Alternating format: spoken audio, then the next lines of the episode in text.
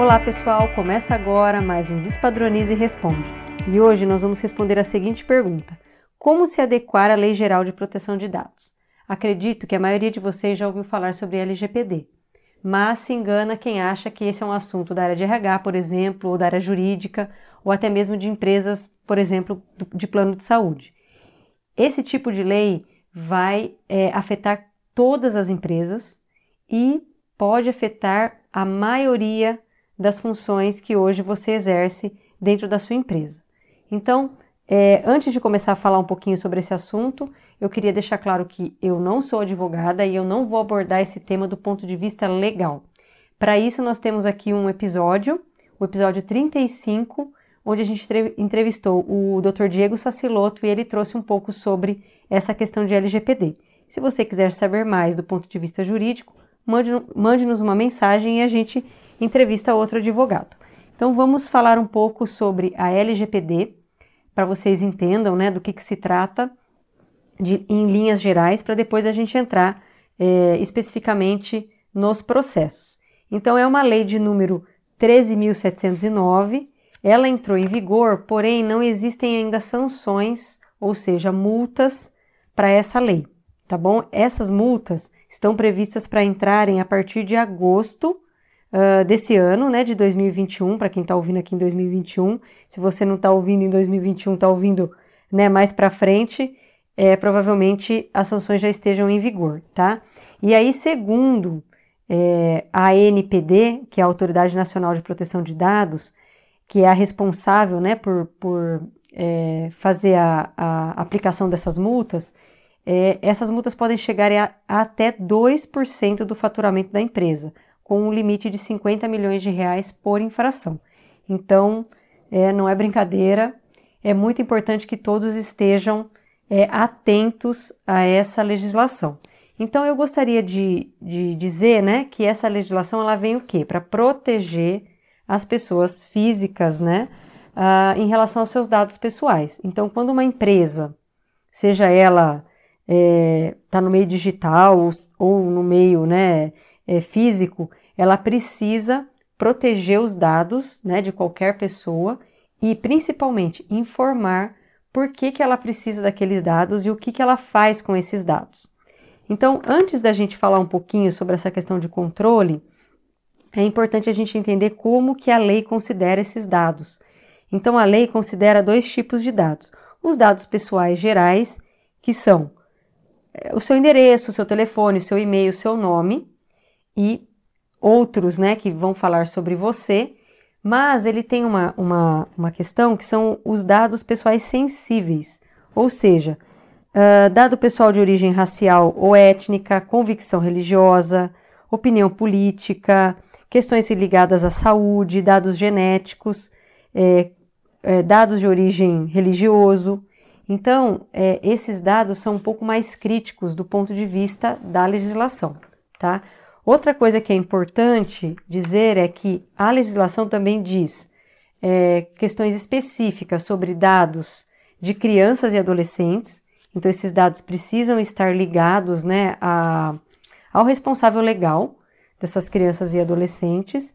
E uma outra coisa importante também é, para você saber, você que está ouvindo, é que se você é, manda esses dados para o exterior, você também tem algumas outras questões importantes a serem é, olhadas, além das questões normais, é, como eu disse, de uh, controlar esses dados, cuidar desses dados e, e informar né, para o dono do dado o que você está fazendo com ele. E aí, uma outra, uma outra coisa que eu gostaria de abordar aqui também para que vocês fiquem, né, para que vocês entendam, antes de eu entrar aqui na parte de processo, é que essa legislação ela prevê alguns atores, digamos assim, né? Então, o titular, o próprio titular do dado, e aí você tem dois tipos é, ali de, de pessoas naturais ou jurídicas, que é o controlador e o operador. Então, o controlador do dado é a quem compete a decisão né, referente ao tratamento do dado, mas não necessariamente é ele que opera o dado, né, ele que realiza o tratamento do dado. Então, pode ser que uma empresa tenha o controle desse dado, mas ela, por exemplo, terceiriza para uma outra empresa por exemplo, o armazenamento, o controle. Vamos, vamos dar um exemplo aqui para que vocês entendam. É, eu tenho dados, por exemplo, de várias pessoas e contrato uma empresa de telemarketing para ligar para esses clientes. Então, essa empresa de telemarketing, ela opera o seu dado, mas ela não controla esse dado, tá bom? Então, dito isso, nós vamos falar um pouquinho aqui sobre processos que são importantes de serem vistos é, dentro dessa visão da LGPD.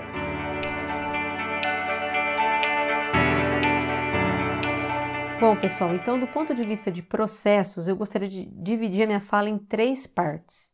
Né? Eu gostaria de falar com vocês sobre processos, sobre uh, documentos que são de ordem mais política, manuais, e depois dos outros documentos que são documentos é, referentes à, à, rotina mesmo, a, a dia a dia. Então vamos falar um pouquinho de processos, que é por onde eu recomendo que você comece. Então você, pode ser que você já tenha os seus processos desenhados, por exemplo, uh, ou aquele diagrama de caixinha, de, diagrama de blocos, né, onde você tem as caixinhas com as flechinhas, ou você tem isso escrito, ou você vai ter que começar do zero. Então vamos pensar em todos os processos que você tem na sua empresa. Ah, você é uma empresa de distribuição, você é uma indústria, uh, você é uma agência de marketing, você é uma empresa de cartão de benefícios. Então, quais são todos os processos envolvidos é, na sua empresa? Essa não é uma tarefa fácil, é uma tarefa trabalhosa, porque dependendo da complexidade né, que você tem, você provavelmente tenha muitos processos. Então, imagina que você tem o processo principal ali, né, de entrega para o seu cliente, mas você tem processos de recursos humanos, processos financeiros, é, processos de marketing, enfim, são vários processos é, que acontecem né, todos os dias na sua empresa. Então, ou você precisa desenhar, ou você já tem esses processos. Então, o que, que eu aconselho? Eu aconselho a você olhar cada caixinha, ou seja, cada etapa, e identificar se aquela etapa é uma etapa que, de alguma forma, recebe ou manipula dados pessoais. Então, por exemplo, quando você vai prospectar um, um cliente, por exemplo, você precisa dos dados é, dessa pessoa. Você vai precisar ah, do LinkedIn dessa pessoa, do telefone, do e-mail. Então, esse é um momento, né, uma etapa ali do seu processo que você vai armazenar dados. Né? Então, você precisa identificar isso dentro dos seus fluxos que você está desenhando. Então, eu vou dar um outro exemplo aqui. Ah, você é de recursos humanos. Então, quando você vai contratar né, uma pessoa, você precisa dos dados dessa pessoa. Você precisa ali do endereço, né, do comprovante de residência, é, dos, dos, documentos pessoais dela, se ela tem filho, você precisa dos nomes do, do filho dessa pessoa.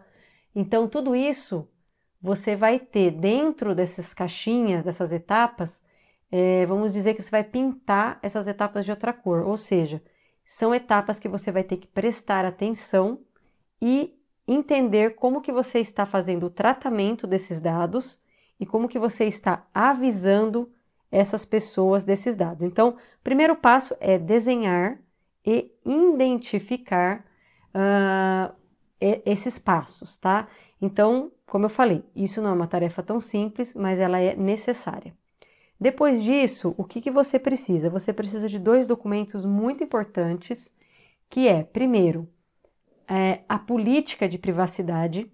Então, diante desses, é, desses dados que você precisa recolher, você vai ter que criar uma política de privacidade, ou seja, você precisa contar para as pessoas dos quais elas vão entregar dados para você qual que é a sua política. Então, o que, que você faz com esses dados? Se você vende, se você não vende, se você manda para o exterior, como que você armazena esses dados. Então, nesse caso da política de privacidade, eu vou deixar duas dicas aqui. A primeira é que você pode buscar na internet empresas do seu ramo ou empresas que você já viu né, que você já assinou uma política de privacidade, por exemplo, e você pode ler essa política, entender, então pegar modelos na internet para que você possa montar a sua. Porém, eu vou deixar uma segunda dica, até uma segunda, digamos assim, atenção para vocês que é não ache que simplesmente pegar as políticas que existem no mercado e fazer um Frankenstein para sua empresa é suficiente. Você precisa sim de um advogado né, para fazer uma avaliação, para olhar e entender se está tudo uh, conforme a legislação e se você deixou claro todos os pontos necessários dentro dessa política. Então é importante que você busque um advogado para isso, tá? Um outro documento importante dentro desse, desse bloco né, de documentos é, estratégicos é o Manual de Gestão de Dados Pessoais. Então, a partir do momento que você já tem os seus processos desenhados, você agora pode sentar e escrever esse manual. Então, o que, que você precisa ter neste manual né, de gestão de dados pessoais? Primeira coisa, você precisa explicar quais são os dados que você trata e que você controla dentro da sua empresa. Então, você tem dados de clientes, você tem dados é, de pessoas, como que esses dados chegam até você e como que você cuida desses dados. Então, é muito importante que você conte, né, é, como que você, é, quais são esses dados. A segunda coisa é o que, como que você trata esses dados. Então, a partir do momento que eles estão com você, o que, que você faz para tratar esses dados? Então, você guarda esses dados eternamente no seu, no seu banco de dados ou não? Você usa ele por um período e depois você exclui esses dados? Como que você exclui esses dados? Tá? Então, assim, é muito importante que você deixe claro dentro desse manual, que inclusive vai embasar a sua política de privacidade, de como você cuida desses dados, tá? Você vai precisar também é, dizer como que você faz quando, por exemplo, alguém entra em contato com você e pede, ah, eu queria ver os dados que estão meus que estão com você, ou, por exemplo, eu gostaria que você excluísse os meus dados da sua base. Como que você faz isso, né? E aí muita gente, eu conversei, né, com bastante, converso com bastante gente sobre isso, e algumas pessoas dizem o seguinte para mim: é, ah, mas isso é simples, né? É só eu ter aqui um aqui no meu Drive, no meu Google Drive, no meu servidor, uma pasta e depois eu apago. Mas vamos imaginar que você trocou e-mails com essa pessoa. Então, os dados dessa, dessa pessoa não está só no seu servidor. Ela está também dentro, por exemplo, da, seu, da sua caixa de e-mail. Ela pode estar dentro do seu WhatsApp. Então, quando a gente está falando de dados pessoais, isso pode ter uh, sido, per, é, como é que eu posso dizer, permeabilizado dentro, é, permeabilizado não, pulverizado dentro da sua, é, da sua, do, seu, do seu processo. E isso é muito importante de ser avaliado, tá bom? Outro ponto desse manual é a avaliação de desempenho. Então, como que você analisa e avalia se isso que você está dizendo funciona? Né? Então, você diz que a cada três meses, por exemplo, você apaga os dados. Você avalia se isso está correto, se você está realmente né, fazendo esse, é, esse processo conforme você combinou? Outro ponto importante aqui da, da, do manual é não conformidade à ação corretiva. Então, por exemplo, vamos supor que aconteceu um incidente de segurança, alguém invadiu a sua base.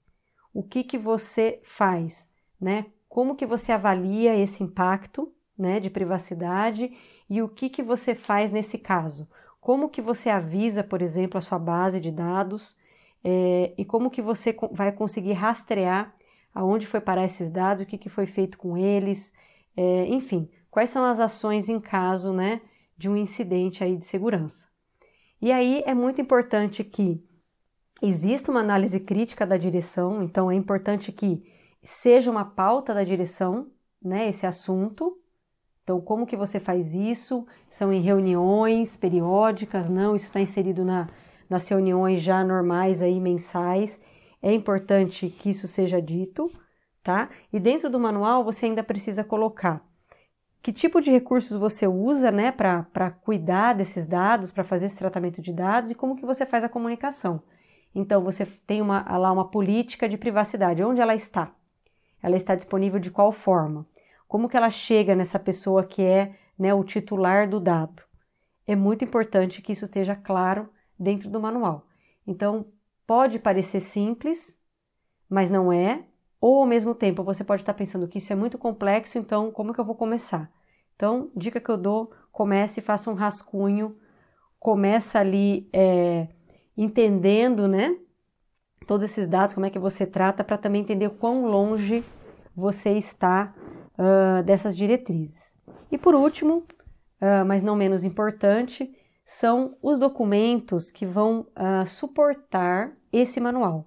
Então, uh, você precisa, por exemplo, de scripts de e-mail. Então, dentro desses e-mails, por exemplo, o e-mail resposta. Você não pode, na hora que acontecer um incidente, pensar em como você daria essa resposta. Você precisa ter ali um modelinho de e-mail já, por exemplo, uh, pronto. Né? Como que você faz né, com cookies do seu site? já está lá né, a aprovação disso ou não? Que tipo de texto você vai colocar lá para informar isso? Contratos, os seus contratos de trabalho, eles já estão ok em relação ao LGPD? Já tem lá as cláusulas necessárias para avisar ali quem está assinando de como você cuida né, desses dados? Uh, relatório de impacto. Esse é um documento importante que é, é pedido né, nessa, nessa governança de LGPD e ele trata exatamente de quais são suas vulnerabilidades, então quais são os riscos do seu sistema, né? Qual é a chance ou a probabilidade disso acontecer e qual que é o impacto disso acontecer. Então, é um impacto alto, é um impacto baixo, né? Que tipo de risco você tem ali e quais são as ações preventivas que você está é, colocando para evitar com que esses riscos aconteçam. Então é muito importante que você é, pense nisso. Por exemplo, um outro documento, registro de treinamento. Então todo mundo que é envolvido né, a tratar, por exemplo, a controlar esses dados, eles estão treinados, né, eles sabem desses manuais, desses processos. Enfim, cada caso é um caso. Então, dependendo da empresa onde você está, você vai ter que criar outros documentos que eu não citei aqui por isso que é importante vir exatamente nesta ordem: desenhar, ter essa visão de processos, depois vir com os, com os documentos estratégicos para depois desenhar é, instruções de trabalho, scripts que vão suportar é, você nesse, é, nesse quesito. Uma outra coisa que é importante também de, de citar aqui é que já existem algumas empresas que estão fazendo algumas coisas de modo automático. Então, por exemplo, você pode encontrar empresas que façam, por exemplo, um rastreamento na sua máquina ou na sua caixa de e-mail é, para te ajudar nessa questão de, de controle de dados. Então, é importante que você também olhe ferramentas baseadas em tecnologia. Claro que é importante também você ter os manuais de governança. Muita gente é, fala para mim: ah, eu vou ficar escrevendo isso, eu posso fazer um esquemão aqui né, no Excel e tá tudo bem. Não é assim. A hora que você recebe, por exemplo, um processo, né, em relação alguma coisa da sua empresa, você precisa estar organizado, né? Segundo uma, uma reportagem da, da Folha de São Paulo, do dia 4 de julho, já são cerca de 600 sentenças judiciais baseadas em dados por empresas.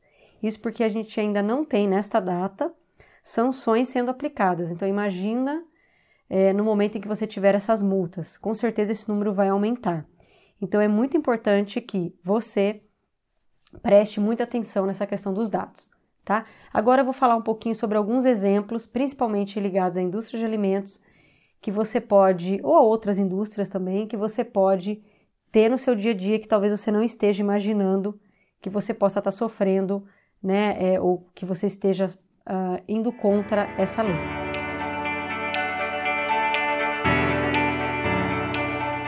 Então existem muitos processos que você pode estar pensando que não tem nada a ver, que eu não preciso me preocupar, mas que sim precisa se preocupar. Então, um, um exemplo clássico é a gestão de reclamações de clientes. Então, imagina que você tenha um processo onde um cliente fez uma reclamação e aí você vai é, armazenar os dados desse cliente. Então, você vai pegar telefone, onde ele mora, como ele chama. Então, uma coisa importante é, primeiro, você pediu autorização para essa pessoa armazenar todos esses dados que você solicitou? Dois, esses dados realmente são necessários? É importante que você pegue todos esses dados para responder essa reclamação? E aí você precisa contar, contar, né, para esse para esse titular do dado o que você faz com os dados dele. Então eu imagino que, por exemplo, você tenha um customer service, por exemplo, que vai capturar essa reclamação, mas depois esses dados vão para outras áreas. Mesmo que dentro de um sistema, outras áreas vão acessar, como por exemplo uma área de qualidade. Então essa área de qualidade, ela vai ter acesso a, por exemplo, um telefone. Esse telefone, ele está aberto para qualquer pessoa pegar ou não? Existe uma senha, né, que essa pessoa que vai ter acesso a esse a esse telefone, ela tem uma senha de acesso? Vamos imaginar então uh, que essa pessoa que é da qualidade não teve o treinamento, não sabe como que ela trata esse dado. E vamos imaginar que, ah, na correria eu vou anotar aqui no meu caderno esse telefone para eu retornar depois do, depois do horário de trabalho lá na minha casa. Então imagina que ela já passou para um caderno esse dado. Então veja que você vai perdendo o controle né, desse dado dentro da sua empresa. Então é importante que todas as pessoas envolvidas tenham um treinamento. Não anote o dado, por exemplo, de um cliente dentro do seu WhatsApp ou dentro de um caderno. Isso é muito sério e isso pode realmente é, não só expor você, empresa, te trazendo uma multa, como, por exemplo, pode levar o dado dessa pessoa para alguém que ela não gostaria, né? Eu acho que uma outra, um outro exemplo né, importante e, e interessante para a gente falar e que eu considero bastante difícil de, de, de, de, controlar é essa questão da prospecção de clientes. Então você vai o quê? Pesquisar na internet, pesquisar no LinkedIn, né? Todos esses dados uh, que você quer capturar desse possível cliente. Então você vai guardar ali na sua máquina a foto dele, o LinkedIn dele, né? Então você pediu autorização para ele? Como que, é, como que isso vai ser visto do ponto de vista da legislação? Então, não existe ainda jurisprudência para isso, por isso muitos advogados ainda não sabem ainda como né, que, que isso vai se dar, como que isso vai se dar, mas é importante entender que neste caso você tem ali um dado que você está armazenando uh, de alguém. Né? Acho que outra, outro ponto importante e crítico são as questões de rede social. Então você está ali na rede social e você está interagindo com vários clientes, né? Os clientes estão curtindo a sua página, estão interagindo ali com você através de uma mensagem, através de um comentário, e aí vejo que você quer levar aquele comentário para uma reunião estratégica de marketing, por exemplo. Então, a hora que você dá o print, né, na tela daquela rede social, e você printa ali aquela foto e aquele nome, você está levando para um PowerPoint ou enfim, para onde quer que seja o, o, o, o Google apresentações que você está usando, você está levando um dado pessoal, né, para um arquivo e está armazenando isso. Então, aquela pessoa, ela sabe sobre isso? Né? O que, que você vai fazer com esse dado? Então, é, um, é um, um, uma informação bastante sensível, né? Ah, puxa, mas eu estou só pegando o depoimento dela, não vou fazer nada com o dado dela. Então, será que não seria melhor você apagar o nome dela e trazer somente a frase? Né? Isso é muito importante é, de entender. Um outro ponto que eu gostaria também de deixar aqui como exemplo para vocês pensarem são os dados de é, análise sensorial. Então, muitas vezes na indústria de alimentos, você tem, tanto na parte de pesquisa, né, quanto a parte de aplicação mesmo, né, desenvolvimento de produtos, você tem ali a parte de análise sensorial. Então, às vezes, você tem um grupo ali dentro no qual você pode fazer um contrato, então é importante que você faça um contrato né, dessa, de, com, essa, com esse grupo, né, principalmente se você leva em consideração dados sensíveis para fazer a sua análise sensorial, né, e aí é mais fácil porque você está ali com, com essas pessoas, né, no seu banco, provavelmente elas vão assinar um contrato, elas vão entender que é importante, mas você também pode estar capturando né, esse, essa, esses testes em um público maior. Né? Então, qual que é o cuidado que você tem ali, na hora que a pessoa vai preencher ali os dados dela para você depois fazer uma análise? Então, Se você está capturando o nome dessa pessoa, você já está vinculando os demais dados a ela. Então, ah, você costuma fazer exercício, é, você tem filhos, você tem pets. Então, se você está pegando o nome dela, ou seja, não está deixando é, aqueles dados como anônimo, você já tem um problema. Então, você precisa pedir uma autorização para essa pessoa do uso desses dados, explicar para ela como que você vai usar esses dados e, principalmente, deixar claro para quem que ela liga, para quem que ela entra em contato, um e-mail, enfim, quem que ela procura caso ela queira que você apague os dados dessa base. E aí complicou, né? então eu queria que vocês pensassem né, em tudo que vocês fazem, se vocês estão com dados pessoais, como que vocês vão é, se organizar e estar aí dentro da lei de proteção de dados pessoais. E aí eu gostaria de terminar minha fala com um exemplo que aconteceu comigo. Eu fui num desses, é, desses apartamentos novos, né, que a gente pode comprar. Eu fui num, num, apartamento decorado e eles pediram o, o meu dado ali para ficar no banco deles e eu dei. Num determinado momento, provavelmente eles devem ter dado esse, esses meus dados, né, o meu telefone, o meu nome, para uma rede imensa de corretores. E esses corretores começaram a me ligar todos os dias pelo menos um. E quando eu entrei em contato né, com a construtora para pedir que meus dados fossem apagados, eles tinham um script de e-mail, eles tinham uma, uma, uma certa organização, me falaram que ok, eles iriam apagar, mas não adiantou nada. Eles não conseguiram mais rastrear com, com quem mais estava meu dado, né? E aí veja que, uh, que grave, né? Porque se, por exemplo, se eu resolvo processar nessa construtora e ela entregou os dados, por exemplo, para vários corretores, esses corretores colocaram dentro dos seus celulares, ou enfim, anotaram no caderno, ela perdeu completamente o controle sobre esse dado. Então, é, não, é uma, não é uma tarefa fácil e também não é um assunto é, simples, né? Ah, mas o que, que, tem a ver, né? Isso aí é simples, é só o nome, é só o telefone, mas muitas pessoas não querem, né, que o seu dado fique ali exposto.